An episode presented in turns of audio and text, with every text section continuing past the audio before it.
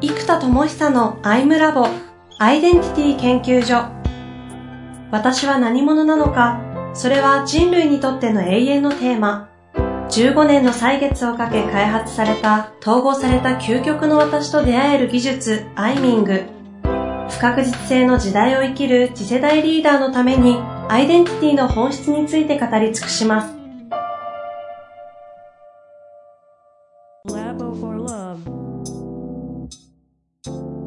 こんにちは、遠藤和樹です。生田智久のタイムラボアイデンティティ研究所。生田さん本日もよろしくお願いいたします。はい、よろしくお願いします。えー、前回がですね、うん、今更その話をするのだという感じで、内的事故の選択力という話だったと思うんですが、うん、あの、収録の後に、うん、あのどのくらい選択一日のうちしてるんですかっていう話を聞いて、なんておっしゃってましたっけ？もう一日100回ぐらいは軽く意識して選択しますよね。その、どういうことなんですか ?100 回選択する。えっ、と、結局ですね、僕らは生きてる中で、本当の事故からずれた瞬間の認知が、ほとんどできないんですよ。うん、つまり、究極の自分であり続けるということは、うん、裏を返すと、究極の自分ではない状態に気づければ、究極の自分に戻すことができるわけですよね。あずれた時に戻す。そうです。例えばこれ姿勢とかと一緒で、はい、例えばなんかね、重要な面接とかプレゼントしてもみんな姿勢をピッとするわけですよ。はい、ところがお仕事中とか、リラックスしてると、ついつい姿勢が崩れますよね。うんうんうん、まあ、姿勢が大事だと思ってないから崩したままでもいいんですけど、あ、姿勢って大事だよなって気づいていても、実は無意識のうちに体はだるい状態に入ります。うんうんうん、でもこれは目に見えてる姿勢ですら、意識し続けないと、正しい姿勢の状態を選択し続けられないわけです。うんうん、で、そう、内なる事故なんて、こう、崩れたことすらも、目にも見えないので、姿勢よりもはるかに認知が難しいわけです。そうすると、ここは姿勢以上にはるかに意識を置き続けて、もう毎週毎週選択するという感覚を持ち続けておかないと、実は究極の自分これだと分かったとして、一日の中でその自分としてどれだけ生き抜けたか、すると、かなりできてないですよ。なるほど。だからこれはもう本当に毎週毎週の選択なんですけど、感覚としては本当になんだろうな。仕事中とかいろんな時に、もう本当ね、100回ってそんな大した数じゃないですよ。だって、18時間ぐらい起きてたら、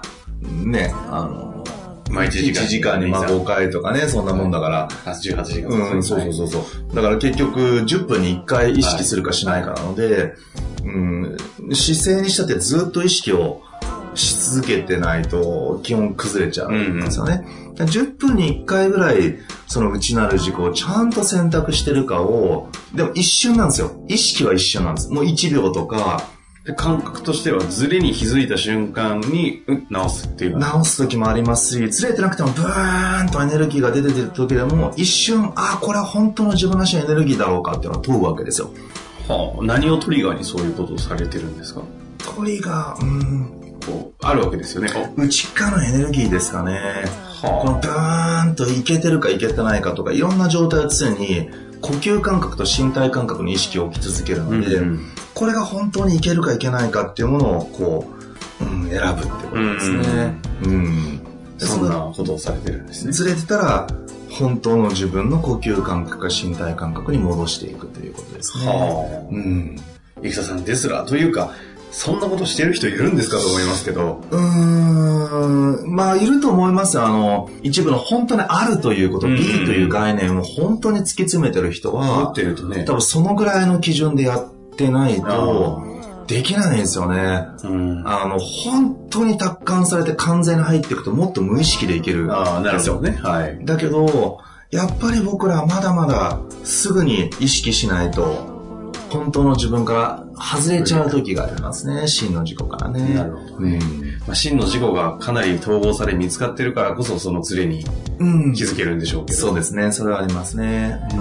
ん。そんな中でですね、あの、うん、今日は内的事故の選択の重要性はよくわかりましたので、うん、観点と視点の違いというのが実はテーマだったんですけれども、うん、そうですね。えー、っと、これもある時、物事の見方、考え方って、えー、っと、結局どの視点や観点、視点と観点って一般的にはほぼ同義語で使われるわけですけど、うん、そう思います。どの視点で見るか、どの観点で見るかで、捉え方が全く違うわけですよ。うん、だから相手の立場になってみましょうってことですね。うん、相手の立場から見た時には捉え方が全然違いますと、いうこと。で、この実は、でもなんか観点と視点って日常使うときに、例えば多角的視点で物事を見ようってアイデアを出すとき言いますけど、多角的観点で物事を見ようとあんまり言わないんですよね。で、これ漢字を見た時の面白かったんですけど、観点の観っていうのは、左側がコウノトリという意味なんですね。コウノトリが見る。今考えてたんですけど、コウノトリなんですね。そうなんです。コウノトリが見ると書くんですね。観点の観。で、視点の視は、えっ、ー、と、指し示す。うん。ということで、指を指して、えっ、ー、と、その対象物を、まあ、指し示したものが視点の視であると。うん。で、そうすると実は観点の観は、コウノトリの視点というアイデンティティが入ってるわけですよ。つまり、コウノトリのように俯瞰した視点である。あということは、コウノトリというアイデンティティの そう見た目。見たところ。でも、えっ、ー、と、視点の方は指さすだけなので、アイデンティティは関係ないんですよね。だから実は観点っていうのは立場とか、自分のアイデンティティシフトと僕は言ってますけど、うん、アイデンティティがシフトしたら実は観点が変わってます。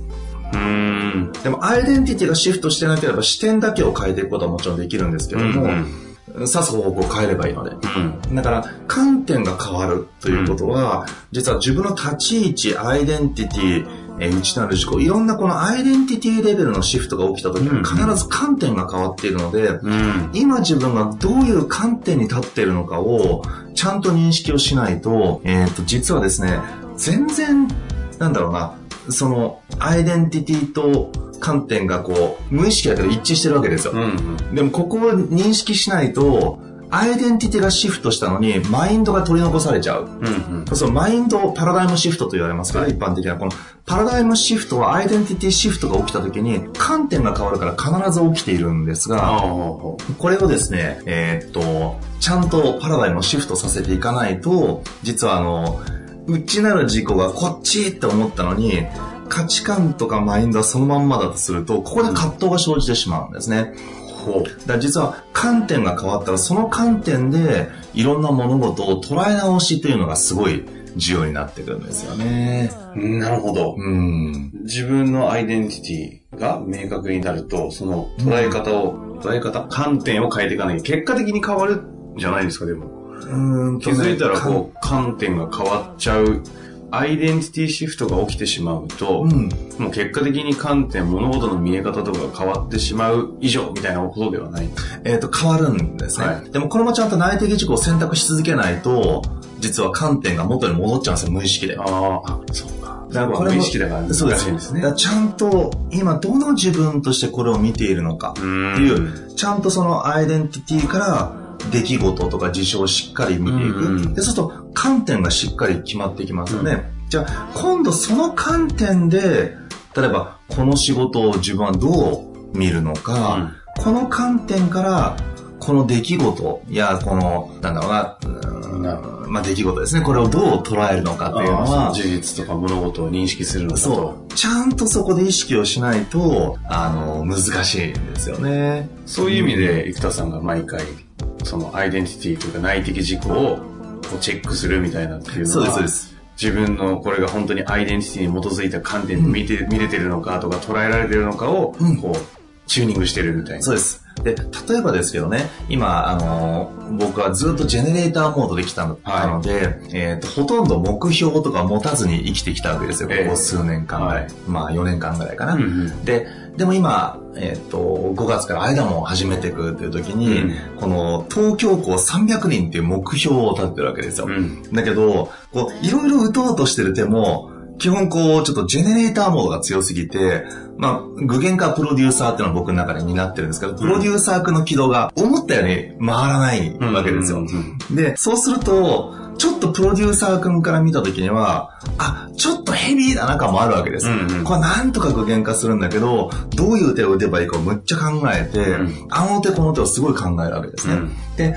ところが、ふっとジェネレーター君の視点が出てくると、いやいや、人類の進化っていうのを本当にやろうとするんだったら、うん、このぐらいの課題を絶対クリアできる何かがあるはずだと。うんうん、そのアイデンティティ統合の手法を見つけたことから比べれば、もう 難易度はもう、な何百分の1だと、うんうん。とすると、そこに必ず答えがあるはずだから、うん、それを見つけるために、今一生懸命考えてるんだっていうふうに、実はジェネレーター組んで観点、その観点から今のちょっと目標達成が結構大変だぞということを見たときに、そういう考え方が浮かんできますよね。でも、プロデューサーモードでいくと、じゃあどの手だったらうまくいくんだとか、その数字に対してどの手とどの手を組み合わせるんだっていうふうに、こう、やり方をすごい考えちゃうんですよ。なるほど。だけど、ジェネレーターの観点からするならば、そこには必ず答えがある。そしてそれは、アイデンティティ統合の技術を見つけたとか開発してきたことからすれば、はるかに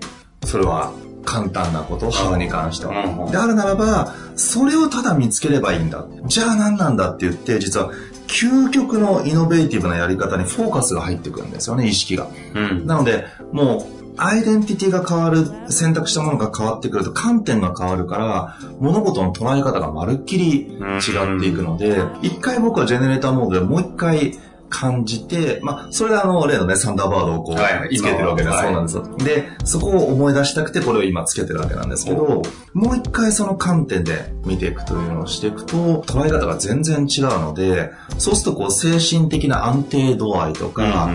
うん、じゃあ見つければいいんだから何なんだっつって、絶対そこにあるはずなんだから、ある何かを見つければいいと。ないかもしれないと思うものって頑張って探せないんだけど、はい、必ずあるはずだと思うと、じゃああるなら何なんだっていう探す行為に変わっていくので、全く違うんですよね。ちなみにちょっと話がずれるかもしれないんですけど、うん、今お話を伺っていて、うん、ジェネレーターモードだとどうだっていう話は内的事故の中のジェネレーター。うん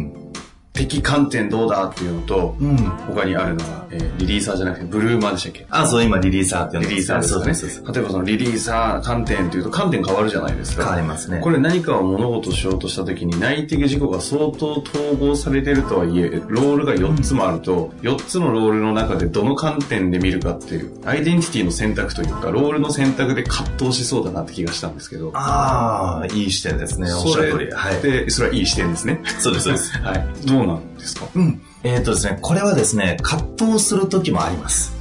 うん、今の話ってまさに葛藤してんのかなという。あ、今の状態はむしろ連携されてるんです、ね、そこは連携が。そうなんです。あの、ジェネレーター君が、えっ、ー、と、ハウを編み出すことが得意なわけですよ。はい、だから、えー、っと、むしろプロデューサー君が今目標達成にいろんなことを考えて動いてるんですけど、現実的な歯をすごい考えるわけです。うん、あの手この手で、じゃあこうやってこうやってこうやって、ああやっていこうっていう、現実的な歯をすごい考えるんだけど、ジェネレーター君はなんか、イノベーティブな究極の一手は何かっていう問いに変わるんですね。今、プロデューサー君からすると、やっぱりパンフレット作ろうとか、ウェブでこういう手はあの手やろうってこう、ぶわっと思いついてることを、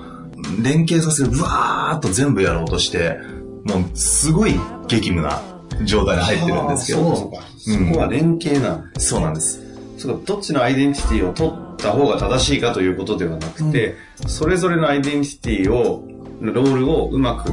連携させながら、ソリューションを出していくじゃないけど。そうです。今はですね、ただこれが葛藤する時もあるんですあ、あるんですか、やっぱり？で、例えば、えっ、ー、と、今はこれが連携されてるんです、ちゃんと言い方。つまり、ジェネレーターの時間は究極の一手だけを考えるので、目の前の仕事一回全部置いといて、うんうん、究極の一手は何だってことだけにフォーカスをして考えてるわけです。ところが、えっ、ー、と、そればっかりやってると、現実的な手が打てなくなっちゃうので、うん、究極の一手を考えるときはジェネレーターモードでちょっと目の前のこと一回置いといて究極まで考えて、まあ、何個かちょっとパンと出たので、それをやろうと思ってるんですけど、もうプロデューサーモードって決めてる時間は、もうあんまり究極の一手とか考えずに、今できる確実な手を的確にバーッと打とうってなってきます。ただ、これだけだと明らかに届かなそうだと分かってるんですけども、うん、届かなかろうがなんだろうができることはちゃんとやった方がいいと、うん、プロデューサーが思ってるので、ダーッと打っていくって感じですね。今はこれがちゃんと時間配分が葛藤してないですけど、えっと、もし例えばもっと時間的にギリギリになっていったら、うん、じゃあ、両方は難しいなら究極どっちなんだってなってくると、葛藤が生じてくるので、葛藤が生じたら、まあ、どちらか大事な方を選択するっていうのも手ですし、もしくはその葛藤を統合するっていう手もありますよね。そうか。うん、まあそれで、あの、インサイトマップとかが活かせるわけですもんね。そうですね。そうしいツールやっぱり改めて開発してますよね。うん、まあ、自分で言うのもね、すごい使えるものを作ってるんで、はい、実際すっごい使うんですよ。そういう時に。うん。なるほど。観点とした、観点のあの、頭にあるのをコウノトリと見て、うん、それをアイデンティティだというあたりがちょっとクリエイティブすぎますけど。そうそう。だから本当はね、コウノトリのような俯瞰した視点っていうニュアンスでもちろん観点とは使われてるんですけど、〇〇っていうアイデンティティかける、ね、その、見るということだから、うん、これはまあ、コウノトリっていう字が入ってますけど、じゃあ、ジェネレーターとしての見る場所であれば、その観点はジェネレーターとしての観点だし、相手の立場から物事を見るならば、うん、それは相手の立場の、相手の観点から見た時はこうだよねっていうことになるので。うん、そうか、うん、相手のアイデンティティもある程度認識できていると、相手方の観点ではどう見るかっていう。そうそうそうそうそう。うん、相手の視点に立ってっていうレベルじゃないですね。そうですね。もっと相手のアイデンティティから考えます。つまり、相手の視点に立っては、相手が何者かを考えないわけですよ。はい、つまり、相手の視点から見たらこの出来事こう思うよなって思うんだけど、うん、相手の観点に立とうと思ったら、相手ってどういうアイデンティティがあるんだろうって、例えば、うん、あ、じゃあ部長さんっていう役割持ってるよなとか、でもなんか、すごく明るくて気さくで、エネルギッシュな人だよなとか、うんうん、このアイデンティティを見ていくわけですね。うんうん、で、そうすると、相手の中でもこの内なる自己の選択が起きてるわけですよ。うんうん、あ実は前回のミーティングの時には、だいぶ目標達成ですごく未達で部が大変だって言ってたから、あの時はおそらく、焦燥感に駆られてるあの方、から来る、つまり感情が不安とか焦燥感なその人から来た発言だから、うん、もしかすると本当の真意は違うところにあるかもしれないっていうのが、観点で考えると分かってくるんですよ。でもこれは無意識だから、焦燥感な事故からバーッと出てきたことは、相手は無意識で出てきてますけど、うん、でもあの人ずっと飲み会の時にこういうこと言ったから、真意はこっちにあるなと思ったら、その方が本当の観点で荒れるように、うん、今すごくお忙しい時期なので、うんまあね、こういう状況ですごく、えー、スピーディーにやりたいってお気持ちすごくわかるんですけども、本当は今回のプロジェクト、最も大事なこと何だと思ってますか？とかってやると、相手の本当の事故の部分まで落としていったりしながら、その観点から捉え直しを一緒にしていくってこともできるわけですよね。はい。アイデンティティベースドマネジメントといったコミュニケーション、ね、そうなんです。なるほど、そうか、うん、そうやって思うと観点としての違いの具体性というかね、面白さが伝わりましたが、ね、えっ、ー、と、ここから、えー、次回は観点と視点の先があるというふうに聞いてるんですけれども、うん、そうですね。観点と視点が決まってくると、今度は、えっ、ー、と、考え方と捉え方という二つを、ちょっと考えたいんですよ。なかなか聞いてても分かりやすそうな内容に近づいてきましたね。うん、ちょっと分かりやすいですね。観点の視点とかね、の方がちょっと難しいけど、はい、うん、えっと、そうですね。まあ、詳しくはちょっと次回話したいと思いますが。そうすると、えっ、と、次回は考え方と捉え方。そうです。内的事故の選択力が重要だと。うんその上でその内的事故の選択によって、観点というのが出てくる。はい、観点としては違うんだよと。その先にあるのは今度はそこから出る考え方と捉え方っていうのがなんかあるわけですね。そうですね。